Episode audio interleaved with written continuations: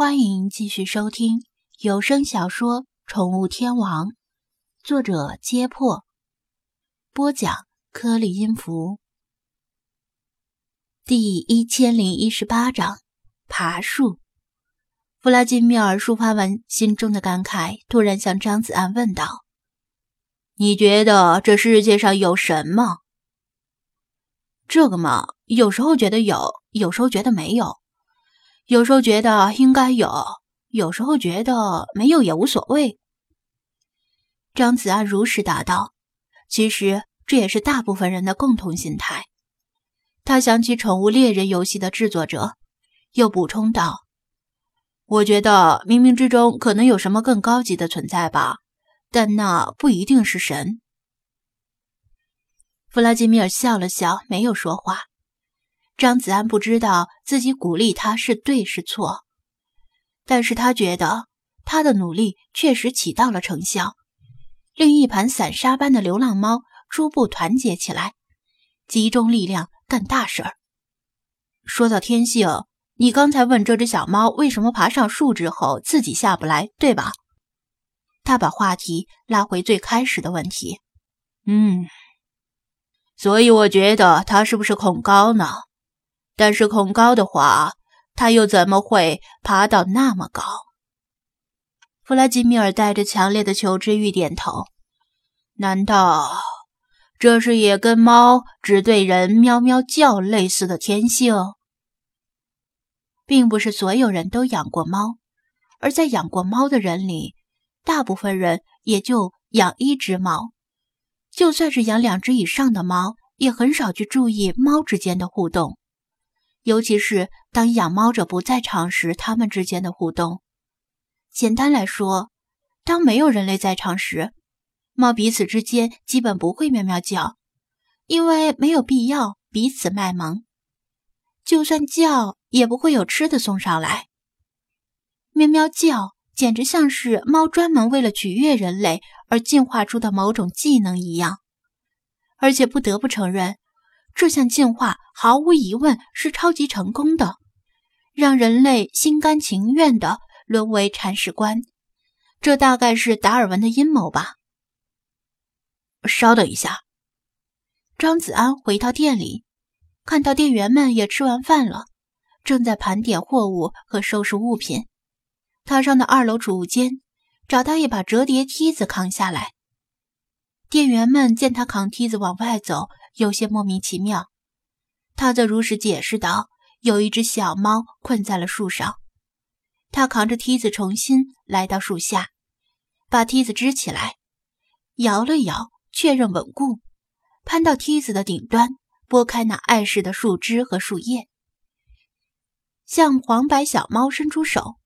小猫有些害怕，毕竟它是一只流浪猫，跟人没怎么近距离接触过。”也没有母猫教给他如何与人类打交道，他瑟缩起身体想躲开，但狭窄的树杈间无处可躲，最后还是被张子安双手夹住，把他抱了下来。为什么他能上树却下不来？你仔细看他的爪子。张子安提起他的一只前爪让弗拉基米尔看，他屈指如钩，比划着。猫科动物的爪子也包括其他动物的爪子，绝大部分都是弯钩形的，趋向掌心。这是为捕猎的需要，防止猎物逃脱，以及在攀爬和跳跃时固定身体。弗拉基米尔又抬起自己的一只前爪，低头看了看，点头表示认同。这样造型的爪子呢，往上爬树时是很方便的，所以这只小猫啊，很轻易就爬到了高处。即使他以前可能根本就没有爬过树，但是呢，当他想从树上下来时，就有问题了。张子安冲着树努努嘴：“弗拉基米尔，你可以自己试一下，实践是检验真理的唯一标准呢。”弗拉基米尔不假思索地窜到树边，探出利爪，三下两下便爬上了树。现在下来吧，张子安强调道。注意，不要用跳的，而是要慢慢爬下树。弗拉基米尔马上便敏锐地察觉到问题所在。他也经常窜树、越墙、爬高，但是他倚仗着身体灵活，总是爬到最高处之后直接跳下来。如果实在太高，就在稍矮之处稍一借力，像跳台阶一样转折着跳下来。以他的火爆脾气，从来没有过慢慢走下来的先例。此时，他试着从树上慢慢往下爬，换了好几个姿势，都觉得别扭。张子安在树下提醒道：“你是头上脚下爬上去的，要爬下来依然要头上脚下，倒退着下来。只有这样，你的爪子才能够扒住树干和树皮。”弗拉基米尔一眼调转身体，像是把爬上树时的动作录下来，然后倒放一样，慢慢又倒退着爬下树。很别扭，他浑身不自在地说道。还不如直接跳下来舒服。那当然，不过像这样的小猫是不敢直接跳的。张子安把黄白小猫放到地上，刚才他搬梯子的时候，顺便往兜里揣了一罐猫粮罐头，打开之后推到他面前。黄白小猫本来想跑，但是闻到猫罐头里鱼肉的香味儿，还是忍不住凑过来，闻了闻之后。就把脸扎进罐头里，呼噜呼噜的开吃。不过你是怎么知道的呢？弗拉基米尔问道。他笑道：“我毕竟是开宠物店的呀，这是常识。而且我看过很多这样的猫，爬上高处却被困住了，不会自己下来。如果没有母猫教它们的话，这只黄白色的小猫大概很早。”就与母亲分开了，他母亲没来得及教给他攀爬和上树的技巧，他只能自己在流浪的过程中慢慢摸索，或者等他长大了，就干脆像弗拉基米尔一样跳下来。人爬上高处之后，应该知道头上脚下在原路爬下来，但猫科动物并不习惯后退，即使从高处下来时。也总是想头下脚上，但是它们的爪子造型决定了它们只能头上脚下慢慢往下挪屁股，否则勾不住树皮。黄白小猫想爬下树，但发现爪子勾不住树，总是往下滑落。它又不敢跳，于是被困在树上。张子安凝视着远处，回忆道。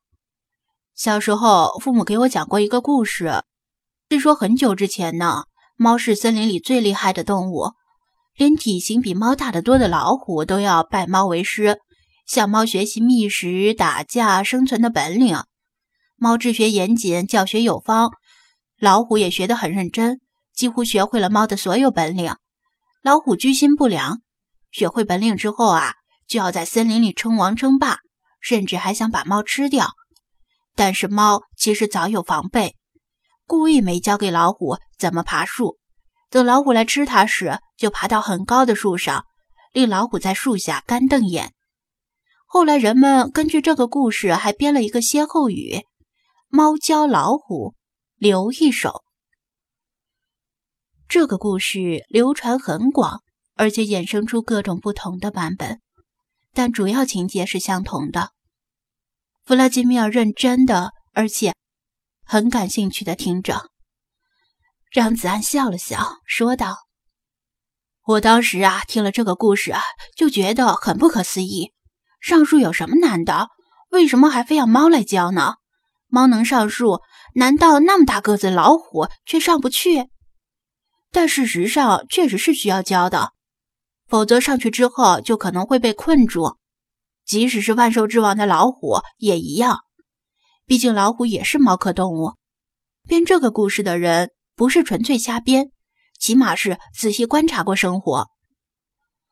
弗拉基米尔恍然，很有意思的故事。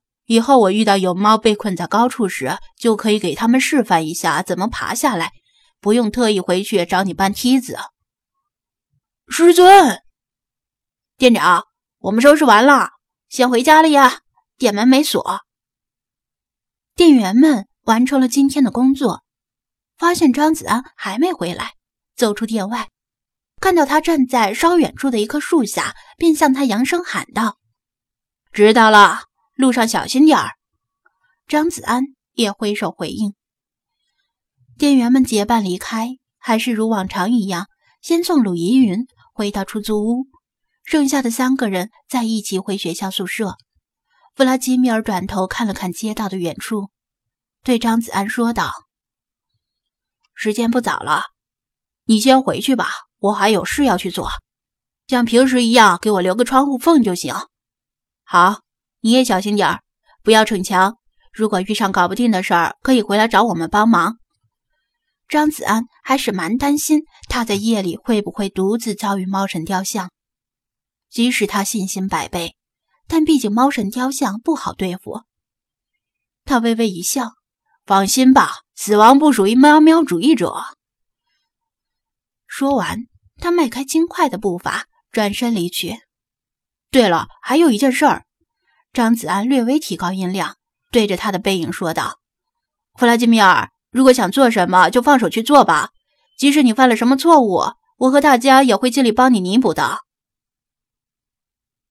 弗拉基米尔停顿了一下，没有回头，而是举起一只前爪，表示知道了。还有，如果可能的话，尽量早些回来。张子安最后补充道。他这次不知可否，没有停顿，笔直的向远处的黑暗里跑去。不知什么时候，老查出现在张子安的旁边，捋着胡须，眯着眼睛。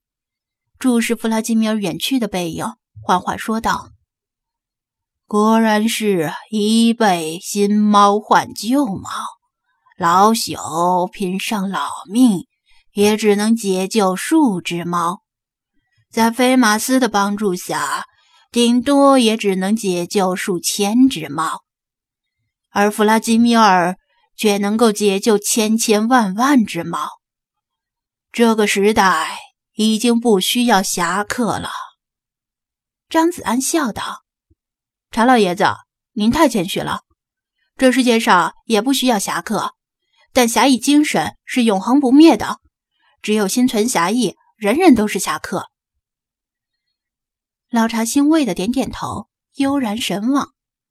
弗拉基米尔在快跑出视野时突然停下来，他在暮色阴影里转过身，声音遥遥飘来。我觉得你说错了，这世界上根本没有神。就算是神出现在我面前，我也要让他尝尝喵喵主义铁拳的滋味儿。